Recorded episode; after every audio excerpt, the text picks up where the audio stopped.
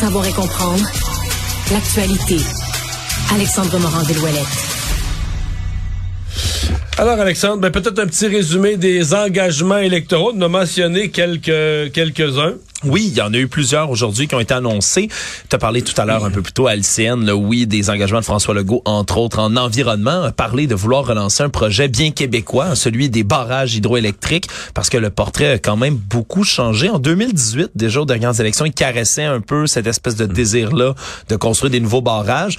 faut dire qu'en début de mandat, ça avait pas très bien été pour ce projet-là. Il est allé voir Doug Ford, entre autres, en Ontario, avait tenté de convaincre le gouvernement ontarien d'acheter de l'hydroélectricité québécoise beaucoup plus forte du côté des curieusement du côté des États-Unis que du côté de l'Ontario. Oui, alors maintenant qu'on a des gros contrats avec New York entre autres, ben ça démontre qu'il y a une demande, quand même un appétit en énergie verte qui peut se, être commercialisé dans le reste de l'Amérique du Nord. Mais c'est pas tout, c'est pas toutes les mesures qui ont été demandées aujourd'hui, présentées non plus. Québec solidaire qui ont mis euh, des mesures fiscales de l'avant pour taxer les ultra riches. Deux mesures. Premièrement, un impôt sur les grandes fortunes, les gens qui ont des actifs. Qui qualifie des actifs à un million. Un million d'actifs nets, donc des actifs nets. Euh, j'ai vu pas mal de, de, de, réflexions, d'analyses là-dessus. Tu sais que si tu vas voir un courtier... Euh, qui est un planificateur financier, quelqu'un qui va t'aider à préparer ta retraite, il va te dire aujourd'hui, en 2022, mettons, mettons quelqu'un de mon âge qui a 50 ans, ou même plus jeune, 40 ans, il va te dire, ben, pour ta retraite, là, ça te prend un million. Ouais. En REER, puis en valeur, puis la valeur. Est-ce que tout ça compte comme des actifs nets à ce moment-là? Ben, oui, à mon avis, ton REER est ta maison. Si ta maison est, t'arrives à 50 ans, 55 ans, 60 ans, ta maison est payée, t'as un REER. Alors, des gens qui vont avoir un million, je comprends que le mot millionnaire, là, dans les années 70, quand l'Auto-Québec parlait des millionnaires, puis il donnait, en donnait un lot par année, là, ça apparaissait comme la, la, richesse de la richesse. Mais aujourd'hui, il y a beaucoup de gens, tu que leur maison est payée, les maisons ont pris de la valeur, et avec l'inflation, l'argent a perdu de la valeur aussi. Un million d'aujourd'hui, c'est plus un million d'il y a 40 ans. Non, vraiment pas. Et euh, là où je vois une injustice, mais là, et là j'ai hâte d'entendre Québec solidaire là-dessus, mais une injustice énorme, c'est quelqu'un, par exemple, qui a été sous-ministre ou un haut fonctionnaire ou un employé du secteur public avec un bon salaire. La valeur de son fonds de pension. Tu sais, si tu prends ta retraite à 57 ans, puis qu'on te promet là une full pension jusqu'à ta mort. Mais ça, ça vaut plus qu'un million. Là. Ben, ça vaut pas loin. Ouais, ça, mettons, mettons que ça vaut un million. Mettons que ça vaut un million. Mais t'es imposé, puis ça sans plus de tout ce que tu non, mais Est-ce que ça, on le compte? Je te gagerais que Québec solidaire va dire, ah ben non, on compte pas, ça, c'est une, une rente du secteur public. Donc, l'employé du secteur privé, qui avait pas de rente, qui avait pas de régime de, pension à sa job, qui a accumulé l'argent dans un REER, va se faire ramasser, alors que l'employé du secteur public, qui a le même genre de régime de pension, mais lui, il est géré par le REGOP, par les grands régimes publics du gouvernement, ça a la même valeur. C'est pour, pour t'assurer une retraite, un versement annuel de 50 000 à ta, ou 60 000 à ta retraite, tout ça. Mais celui qui est dans le secteur public, comme son argent est gardé par le gouvernement, d'une certaine manière, puis ses versements sont, de pension sont faits par le gouvernement, on comptera pas la valeur de son fonds de pension.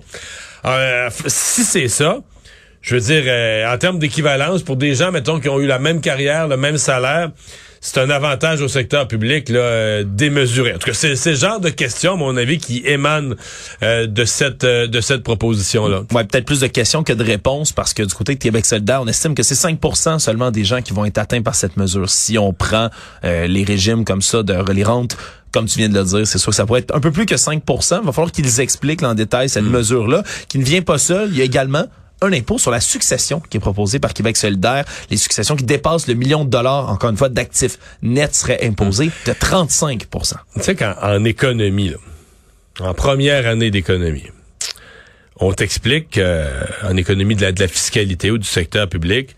Puis là, je comprends que pour les gens à faible revenu, quand t'es rendu d'un million, t'as un million et plus, mais pourquoi? Parce que c'est genre toujours un, étudiant qui va lever sa main en première année d'économie et dire Ouais, pourquoi? C'est pas imposé les riches un million?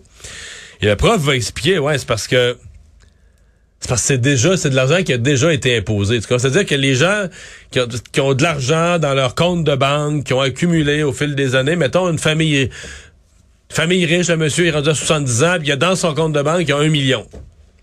Mais ce million dans son compte de banque, mettons qu'il était médecin, mais à chaque année, il a payé ses impôts. Puis sur le million, mettons qu'il fait des rendements, mettons que le taux d'intérêt est à 5% puis il fait 50 000 sur son million, là, il va payer son impôt sur ses gains. Mais l'argent déjà accumulé, on présume que c'est de l'argent s'il est dans ton compte de banque, à moins que tu fraudé, que tu vendu de la drogue, quelque chose, c'est de l'argent gagné légalement au pays, tu as déjà payé. C'est de l'argent, l'impôt est déjà payé dessus.